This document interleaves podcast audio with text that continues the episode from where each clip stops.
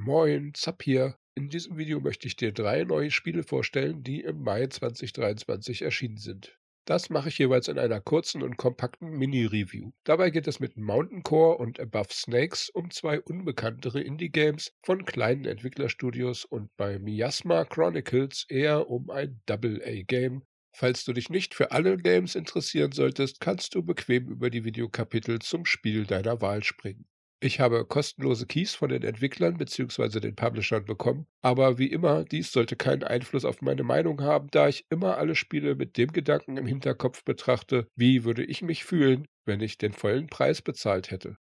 Mountain Core 2D Zwergenstaat Survival Simulator in Mountain Core gründen wir einen Zwergenstaat. Ähnlich wie in Rimworld, Going Medieval oder Clanfolk beginnen wir mit wenigen Einwohnern, bauen erste Gebäude und entwickeln immer komplexere Techniken.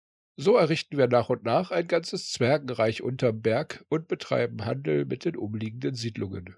Entwickelt wird das Spiel von Rocket Jump Technology und dies ist ihr erstes Projekt.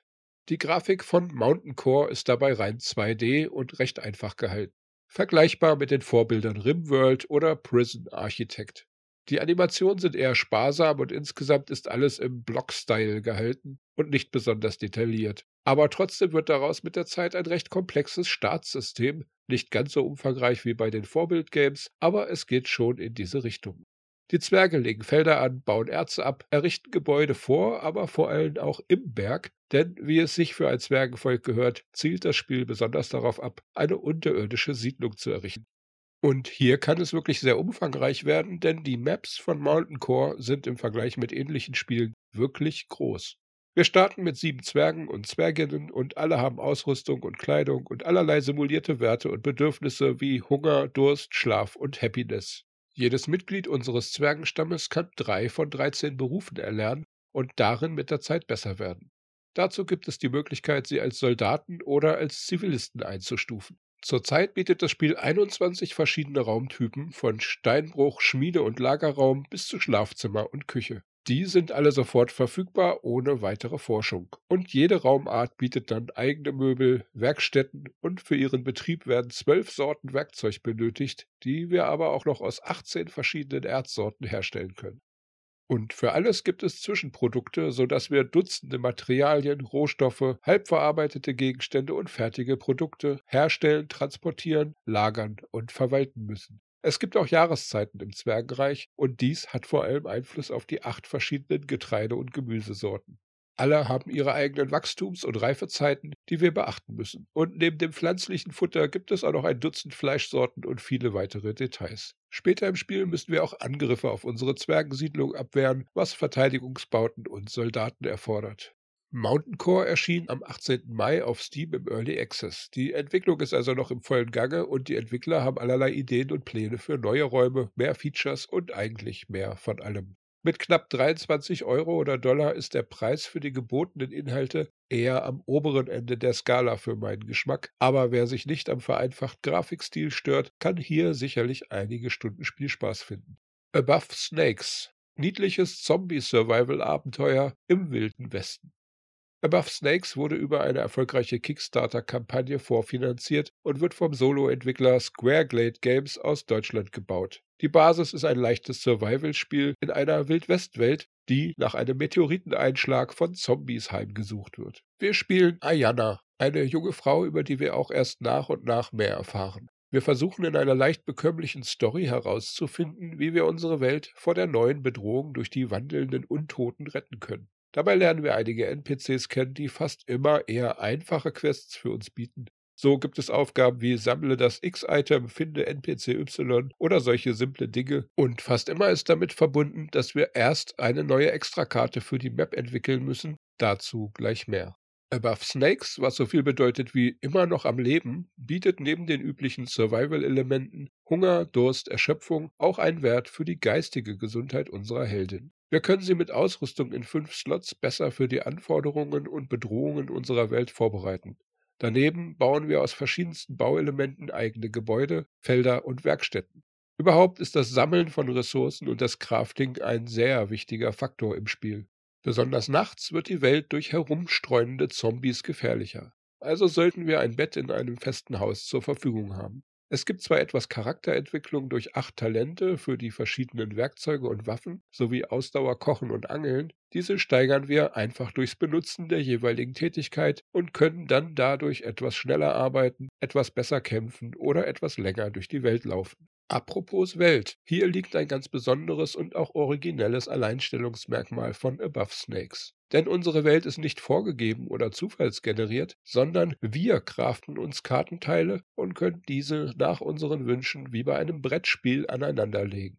Wir erforschen mit der Zeit neben einigen Standardkarten wie Wiese, Wald, Wüste, Teich und Mischungen dieser Elemente zwar auch einige Spezialkarten, die wir besonders für die Quests und Hauptstory brauchen, aber im Endeffekt reicht es von jedem Biom ein paar wenige Karten herzustellen und die Hauptkarten jeweils einmal zu bauen. So viel Abwechslung, wie man zuerst denkt, bringt das System mit der freien Anordnung der Karten dann aber enttäuschenderweise doch nicht. Und die Geschichte ist eher seicht und das Survival bietet auch nur wenig Herausforderungen. Für circa 15 bis 20 Stunden Spielspaß reicht es aber trotzdem. Nur wenn die Story einmal durchgespielt ist und man seinen Charakter einmal voll entwickelt hat, ergibt sich nicht besonders viel Wiederspielwert daraus, nach meinem Empfinden. Above Snakes erschien mit Release-Date 25. Mai 2023 auf Steam und kostet mit knapp 25 Euro oder Dollar leider auch etwas mehr, als ich für so ein kleines Indie-Game und für seinen Spielumfang als angemessen empfinde. Allerdings läuft es sehr stabil und hat wirklich einige sehr eigene Ideen und schicke Charakterdesigns. Das hat mir gut gefallen. Above Snakes ist übrigens auch für das Steam Deck optimiert, sodass man hier ein unterhaltsames kleines Spiel für unterwegs bekommt. Miasma Chronicles taktisches Sci-Fi-RPG mit rundenbasiertem Kampf. Kommen wir zu einer ganz anderen Kategorie von Spiel. Miasma Chronicles ist ein Science-Fiction-Rollenspiel mit rundenbasierten Taktikkämpfen la XCOM in einer Endzeit-Version der USA. Und anders als die beiden vorherigen Games steht hinter diesem Titel kein Indie-Team, sondern erfahrene Entwickler mit einem etwas größeren Budget, also eher ein Double-A-Game.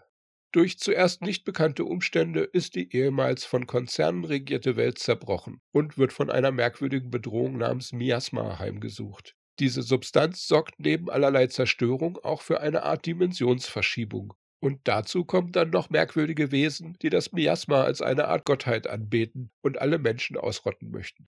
Wir spielen Elvis, den Sohn einer legendären Frau, die mit dem Miasma umgehen konnte aber aus unbekannten Gründen ist sie durch eine Wand aus diesem merkwürdigen Stoff gegangen und damit für uns erstmal unerreichbar. Der junge Elvis ist sehr technikbegabt. Sein Kampfgefährte und bester Kumpel, der Roboter Dix, ist fast wie ein Bruder für ihn.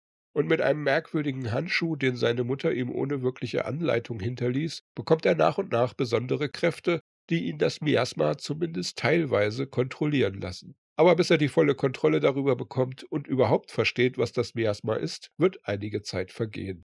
Grafisch hat Miasma Chronicles einiges zu bieten.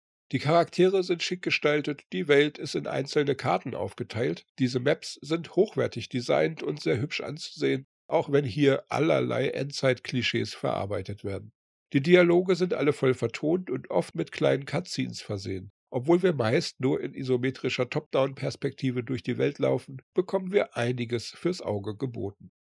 Neben Siedlungen und Orten, an denen die Story fortschreitet, gibt es auf fast jeder Map einen sehr taktisch orientierten Parcours mit Verstecken, Klettermöglichkeiten, Explosionsfässern, Fallen und anderen Elementen, die wir dann in den taktischen Rundenkämpfen nutzen können. Ein mittelkomplexes Rollenspielsystem erlaubt es unseren Helden mit besserer Ausrüstung, stärkeren Skills und zusätzlich taktischen Möglichkeiten aufzuwerten. Und nach einiger Zeit wird unsere kleine Gruppe auch noch mehr Gesellschaft bekommen.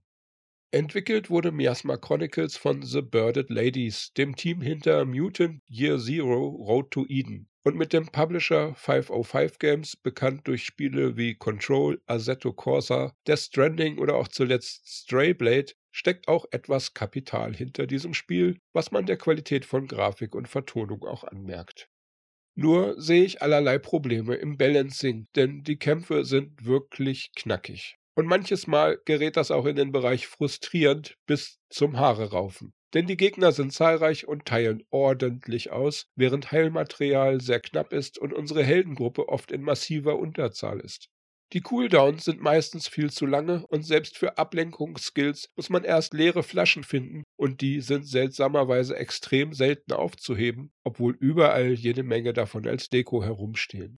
Dazu verbrauchen auch einfache Handlungen wie Heilungen und Nachladen unsere extrem knappen Aktionspunkte, sodass man oft einfach überrannt wird. Und zwischen den Kämpfen regenerieren geht auch nicht. Also, selbst wenn man weiß, dass die Helden stark angeschlagen sind, kann man nicht einfach nach Hause gehen und sich ausruhen. Man muss verwundet in den nächsten Kampf gehen und erstmal wieder Actionpunkte und die seltenen Verbrauchsmaterialien dafür verwenden. Das finde ich sehr, sehr seltsam und nicht schön.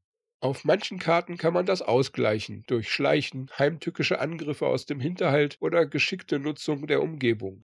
Und wenn man es schafft, das fast puzzelartig schwierige Kampfszenario mancher Karten aufzulösen und die Umgebung für sich zu nutzen, entsteht daraus auch Spaß und Befriedigung, etwas geschafft zu haben. Aber die Story wirft einen oft auch unvorbereitet mit halber HP in Kämpfe, wo es keine Möglichkeiten für besondere Platzierungen oder Hinterhalte gibt. Dies mag sicher für manche Taktikfans eine tolle Herausforderung bieten. Ich fand es aber etwas zu heftig für meinen Geschmack, selbst auf Schwierigkeitsgrad 2 von 4. Es gibt auch einen Story-Modus, wo die Kämpfe dann noch weiter heruntergeschraubt werden, aber meine Güte, kann das Spiel einem manchmal den Hintern versohlen. So habe ich nach 10 Stunden Spielzeit manche Schlacht doppelt oder vierfach gespielt und bin weit davon entfernt, das Ende des Spiels gesehen zu haben. Aber stets war ich im Schwanken zwischen ich möchte mehr von der schicken Welt sehen und mehr abgedrehte Miasma-Skills lernen und boah, schon wieder umzingelt und ausradiert worden, Heiltränke komplett alle und keine wirkliche Chance gehabt. Das nervt. Miasma Chronicles erschien mit Release-Date 23. Mai 2023 für PlayStation 5, Xbox Series X und S sowie PC auf Steam und im Epic Game Store. Die Präsentation ist zwar meistens hochwertig, sodass der Preis von 50 Euro oder Dollar angemessen erscheint. Mit der hohen Frustrationsgrenze durch das in meinen Augen nicht ausgereifte Balancing kann man diese schicke Welt aber irgendwie nicht völlig genießen. Und dadurch hinterlässt das Preisschild dann doch irgendwie einen sehr, sehr fahlen Beigeschmack bei mir. Magst du gern minimalistische Strategiezwerge, Zombies im wilden Westen und knallharte Taktikkämpfe? Oder nervt dich hochgegriffene Preisgestaltung und Balancing, das entweder zu seicht oder zu schwer ist? Schreib mir gerne deine Meinung in die Kommentare oder im Community Discord. Mehr Gaming News, Spiele-Reviews und Guides findest du auf dem YouTube-Kanal oder unter zapzock.de. Daumen klicken, abonnieren und mit Freunden teilen kann bestimmt nicht schaden. Und dann wünsche ich dir einen tollen Tag. Ciao, ciao, dein Zap.